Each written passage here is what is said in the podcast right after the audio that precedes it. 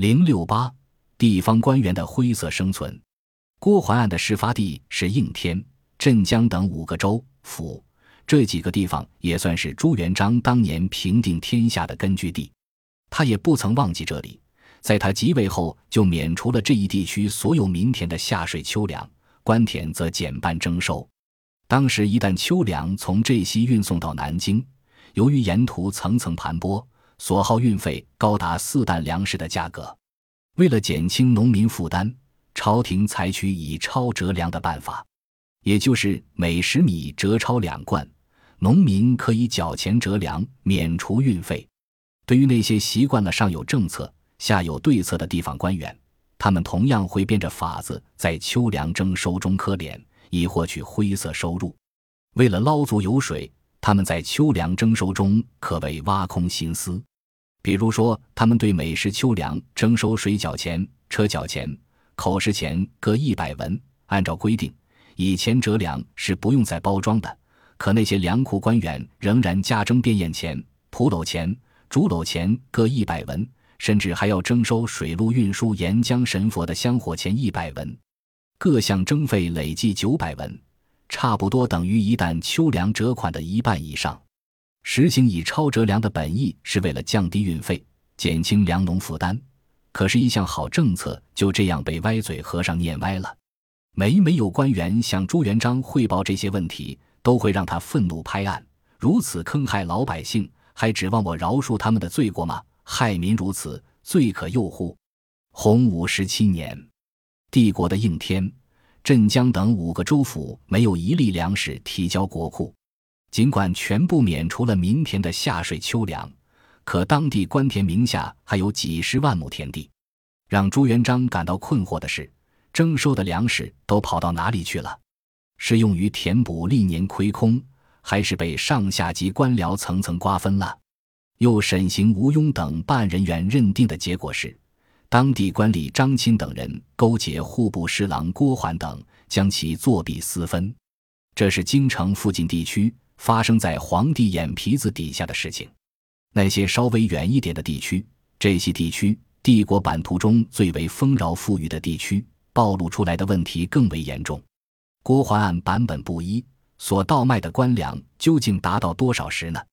按照朱元璋在大告中的说法，他怕人们不相信倒卖官粮的数字，只粗略的定为七百万石，再加上其他各项。共损失精粮总数达到两千四百余万担。其实郭桓倒卖的官粮与最后定性的七百万石相去甚远。之所以最后锁定小数字而忽略那个大的数字，朱元璋有自己的意图在其中。真实的数字虽然大得惊人，但其中不乏水分。当然，这种虚报数字的恶习，并不是专为他这个皇帝量身打造的。自元朝以来。虚报数字就成为官场上的一种数字游戏，数字里面出政绩，数字能够掩盖真相。倒卖的官粮究竟有多少？里面包含多少水分？既然虚的不好认定，也不容易定罪，那就给个定量数字。这样惊人的浪费与损失，让朱元璋既愤怒又心疼。他认为，自古以来贪赃枉法之人，没有比郭桓这帮人更过分的。之所以将最终的数字定格为七百万石，其实是朱元璋强行再给这个案件定性。既然他这个皇帝定了性，下面的人就不敢再乱嚼舌头。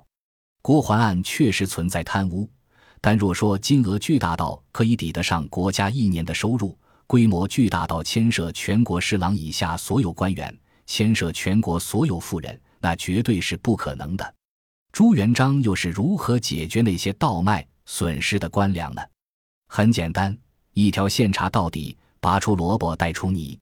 户部所收赃款肯定是从布政司来的，那就把布政司的官员也抓来，问他们赃自何处而来。布政司必然会供出赃款来自府，那再把府官也抓来。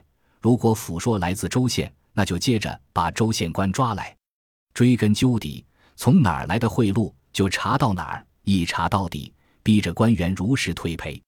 郭桓、王志等京官贪污受贿是祸源所在，地方官可怜罪责难逃，苏州粮长们滥收费用更是板上钉钉。至于地方官府浮夸出来的虚假产值，朱元璋也就不再去刨根究底了。朱元璋也清楚，如果非要一查到底，那么最后自取其辱的只会是他这个帝国的一把手。至于郭桓案造成的损失，他派人去各地追赃。此时此刻，各地官员为了自己的身家性命，必然会想尽一切办法去填补仓库的亏空。上有政策，下有对策，大告里记录下了当时各地官员的种种瞒天过海的伎俩。例如，大名府开州州判刘汝霖，明明知道本州官吏罗从礼手中寄存有一万七千贯赃款，却发了一个通知，要求老百姓各家各户摊派包赔赃款。由此可以知晓，地方官吏并没有吐出赃款，而是将亏空又再次转嫁到了老百姓的头上。府、州、县的官吏们像虎狼一样苛怜老百姓，这让朱元璋忍无可忍。他跟着发了一道文，说许多地方官员借此机会在全县范围内苛怜百姓，等于加征了一道税。收税的总额之中，大约上缴百分之一就足以补偿赃款，其余部分便落入自己的腰包。原来收藏的赃款自然还是自己的。要求各地齐民赴京面奏，揭发地方官的犯罪事实。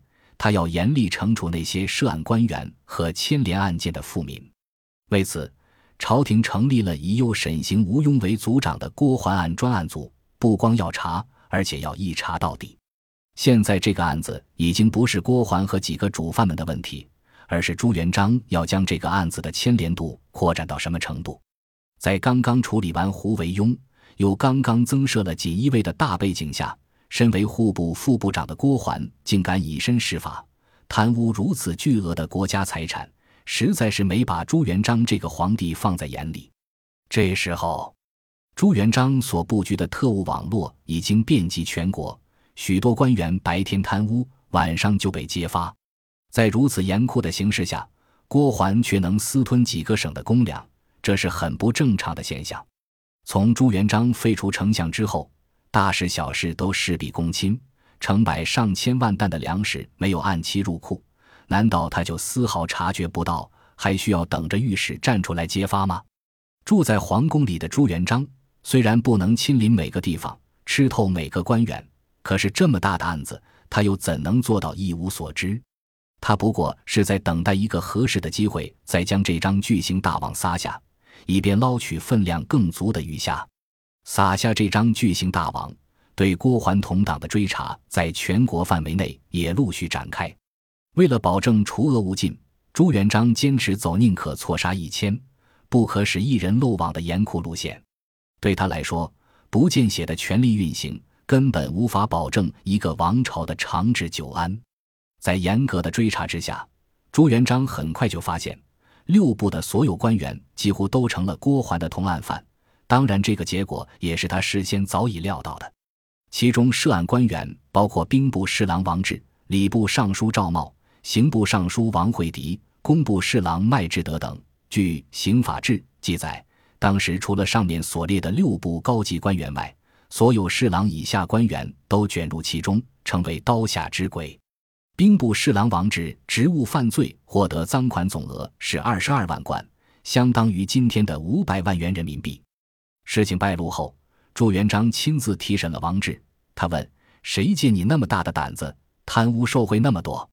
王直回答：“才利迷其心，虽君轻易忘之。”朱元璋又问：“现在将成为阶下囚或者刀下鬼，你还有什么想法？”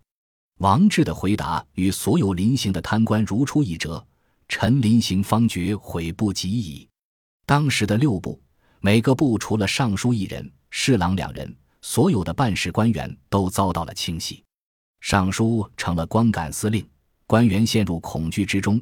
他们见面问候的第一句话，通常是“你们那儿今天死了几个人？”其实发展到后来，这个问题根本就用不着回答，因为这时候一个部里最多只剩下三个人了。除了扫荡眼皮子底下涉案的中央官员，就连那些地方的经办官员也未能幸免。粮食是由省里送来的，往下查就是各个府县，府县再往下就是那些所谓的富户、粮长，这些人也大多被杀。古语云：“法不责众。”可朱元璋就偏偏不信这一套，他下令，凡是牵涉其中的人，杀无赦。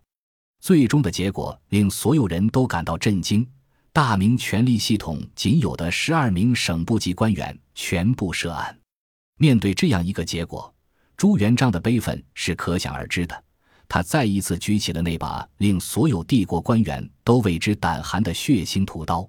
在郭桓案中，从六部各个侍郎往下，到地方各级官吏，牵涉此案而死者达数万人之多。